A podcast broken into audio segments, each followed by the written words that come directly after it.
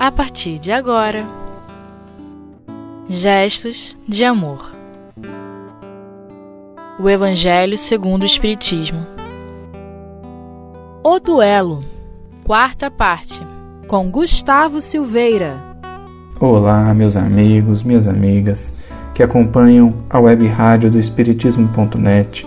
Meu nome é Gustavo Silveira e nós estamos aqui hoje para fazer mais um estudo de uma mensagem que está inserida no item O Duelo, que está no capítulo 12 da obra O Evangelho segundo o Espiritismo. Essa mensagem está assinada pelo espírito Francisco Xavier. Mas antes de entrar propriamente dita na mensagem, nós gostaríamos de fazer um panorama geral acerca do item ou duelo. Na época de Kardec, quando se dizia duelo, queria-se dizer uma luta marcada entre duas pessoas que tinham objetivos diversos. Muitos deles só se encerravam quando uma das pessoas estavam mortas. É bom a gente observar que hoje nós já não temos duelos como tinham na época de Kardec, e aliás, mesmo na época de Kardec, eles já não eram tão comuns. Então, a pergunta que nós precisamos responder antes de entrar nas mensagens, hoje nós entraremos na mensagem do item 14, mas poderia ser qualquer outra. A pergunta que nós temos que responder é: por que Kardec colocou mensagens, e são várias, sobre um tema que já na época dele não era tão comum. Por que Kardec colocou mensagens sobre duelos, se na própria época dele os duelos já eram coisas assim, porque a humanidade já havia percebido a inutilidade desses duelos, já havia percebido o quão maléfico eles seriam. Isso é importante. É importante porque, ainda como Francisco Xavier vai colocar no finalzinho dessa mensagem que nós vamos passar hoje, que duelos também são as guerras, e guerras nós temos constantemente ainda hoje, infelizmente, é preciso entender que cada um de nós, na nossa vida particular, na nossa vida íntima, cada um de nós vive duelos quase que incessantes. Seja duelos na família, sejam duelos no trabalho, sejam duelos na sociedade, mas principalmente algo que, vamos dizer assim, nenhum encarnado pode se esquivar, que é o duelo da obsessão. Todo obsediado vive um duelo entre ele e o seu obsessor. Muitas dessas mensagens que estão nesse item nos ajudam a lidar com a obsessão. É preciso entender que os nossos obsessores estão em posição de enxergar muito mais do que nós estamos de os enxergar. É preciso perceber que o embate com os nossos obsessores não é o caminho para se livrar da obsessão. Como eles colocam aqui, o duelo quando você enfrenta o seu, o seu oponente de forma bárbara, de forma direta, pode ser o primeiro caminho para que você perca o duelo. Então, muito do nosso objetivo aqui hoje será para que a gente aprenda a lidar com o outro. Não, não necessariamente apenas os nossos obsessores, eles também, mas lidar com o outro de um modo geral lidar com o outro, principalmente o outro que nos prejudica. Esse talvez seja o núcleo de todas as mensagens que estão nesse item, e não é diferente com a que faremos hoje. Ela começa assim, item 14 do capítulo 12 do Evangelho segundo o Espiritismo, Francisco Xavier começa sua mensagem assim: Que juízo farão de mim, costumais dizer, se eu recusar a reparação que se me exige ou se não a reclamar de quem me ofendeu? Aqui ele já traça uma pergunta que não é preciso ser respondida apenas por quem vai duelar literalmente, mas por todos nós que estamos em convivência direta com pessoas que nem sempre nos querem bem, com pessoas que nem sempre têm boas palavras para, para conosco, pessoas que não necessariamente nos querem de pé, quer desencarnadas, quer encarnadas. Então a pergunta que ele faz aqui é muito importante. Que juízo farão de mim se eu recusar a reparação que se me exige ou se não a reclamar de quem me ofendeu? E ele mesmo responde: ele diz assim: Os loucos como vós, os homens atrasados, vos censurarão. Mas os que se acham esclarecidos pelo facho do progresso intelectual e moral dirão que procedeis de acordo com a verdadeira sabedoria. Não devolver o mal com o mal é um sinal de sabedoria. Quando a pessoa chega me atacando, é preciso apresentar a outra face, como mesmo propôs Kardec, aqui ainda no capítulo 12. Apresentar a outra face significa não tomar a reação que o nosso oponente quer que a gente tome. Frequentemente, os nossos obsessores, os nossos inimigos, os nossos adversários, eles desejam com todas as suas forças que nós retribuamos o ataque com um outro ataque, porque só assim ele justificará a permanência do duelo. Se a gente tem uma atitude diferente, se quando nós formos atacados ao invés de ficar preocupado com o que os outros vão pensar, ao invés de ficar preocupado de cobrar a dívida, se ao invés disso nós decidirmos tomar uma atitude de oração, uma atitude de benevolência para com o outro e principalmente uma atitude de indulgência e perdão, então o outro ficará sem argumentos para continuar a briga. E isso é muito importante. É exatamente isso que Francisco Xavier está nos convidando a refletir com essa pergunta. Muitas vezes nós revidamos por conta do que os outros vão pensar ou ainda por nos julgarmos no direito de cobrar a dívida ou de cobrar o ataque. Em outras palavras, de nos julgarmos no direito de vingar. Mas aí ele continua. Refleti um pouco. Por motivo de uma palavra dita às vezes impensadamente ou inofensiva, vinda de um de vossos irmãos, o vosso orgulho se sente ferido. Respondeis de modo acre, e daí uma provocação. Antes que chegue o momento decisivo, ou seja, porque aqui ele está falando de um duelo, antes que, se, que chegue o momento decisivo do ataque, inquiris de vós mesmos se procedeis como cristãos? Que contas ficareis devendo à sociedade por a privardes de um de seus membros? Pensastes no remorso que vos assaltará por haverdes roubado a uma mulher o marido, a uma mãe o filho, ao filho o pai que lhe servia de amparo? Certamente, o autor da ofensa deve uma reparação. Porém, não lhe será mais honroso dá-la espontaneamente, reconhecendo suas faltas, do que expor à vida daquele que tem o direito de se queixar? Então, é, para que nós possamos pensar que a pessoa que nos ofende, que nos calunia, que nos maltrata, que nos violenta, ela criou um débito para ela. É preciso lembrar que a justiça não está nas nossas mãos. Existe uma lei humana regendo a humanidade, mas acima de tudo, existe uma lei divina regendo o universo.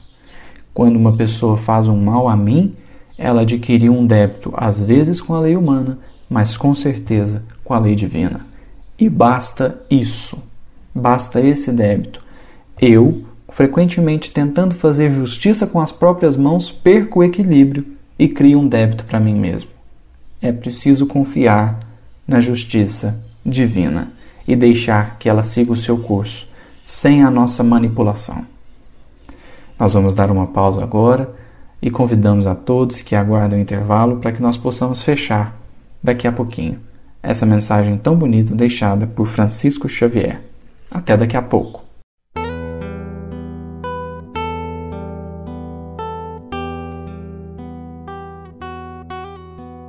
Gestos de amor. O Evangelho segundo o Espiritismo. Olá, meus amigos, vamos retornando aqui ao nosso estudo. Hoje, no item 14 do capítulo 12 do Evangelho segundo o Espiritismo, em uma mensagem dentro do item O Duelo, uma mensagem assinada por Francisco Xavier. Nós encerramos o bloco passado falando a respeito da justiça divina. Nós, nós precisamos aceitar e entender que a justiça divina funciona e que ela não precisa de mãos humanas para se fazer cumprir. Deus possui mecanismos insondáveis para fazer a justiça, e a justiça de Deus é sempre equilibrada. Aliás, é a mais equilibrada, a mais sensata, porque também não dispensa a misericórdia. Muitas vezes, quando a gente tenta fazer justiça com as nossas mãos, nós perdemos o equilíbrio por um fator muito simples. Nós queremos apenas a justiça e esquecemos da misericórdia. Então é preciso deixar os nossos malfeitores nas mãos de Deus, nas mãos da lei humana, sim, mas principalmente nas mãos de Deus, porque nem sempre o nosso inimigo transgrediu uma lei humana. Quando nos fez mal, quando nos causou um prejuízo, quando nos traiu, quando nos roubou, enfim. Nem sempre há transgressão da lei humana, mas todo o mal transgride a lei de Deus. E isso será reajustado por aquela pessoa, a gente se vingando ou não. O que importa é nós termos a serenidade de encarar o mal que nos chega como uma lição.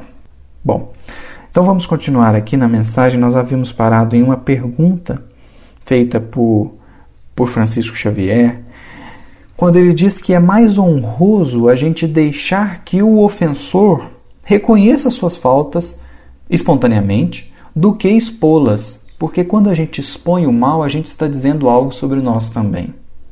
Algo da nossa personalidade também está sendo exposto quando nós expomos o mal. E é preciso se atentar a isso. Mas aí ele prossegue. Quanto ao ofendido, ou seja, quanto à pessoa que sofreu o mal, Convenho em que algumas vezes, por ele achar-se gravemente ferido, ou em sua pessoa, ou, nos, ou na dos que lhe são caros, não está em jogo somente o amor próprio, ou seja, não é apenas o orgulho ferido que ele havia mencionado. O coração se acha magoado, sofre, mas, além de ser estúpido arriscar a vida, lançando-se contra um miserável capaz de praticar infâmias, Dar-se-á que, morto este, a afronta, qualquer que seja, deixa de existir? Isso é muito importante. Nós precisamos separar o malfeitor do mal praticado.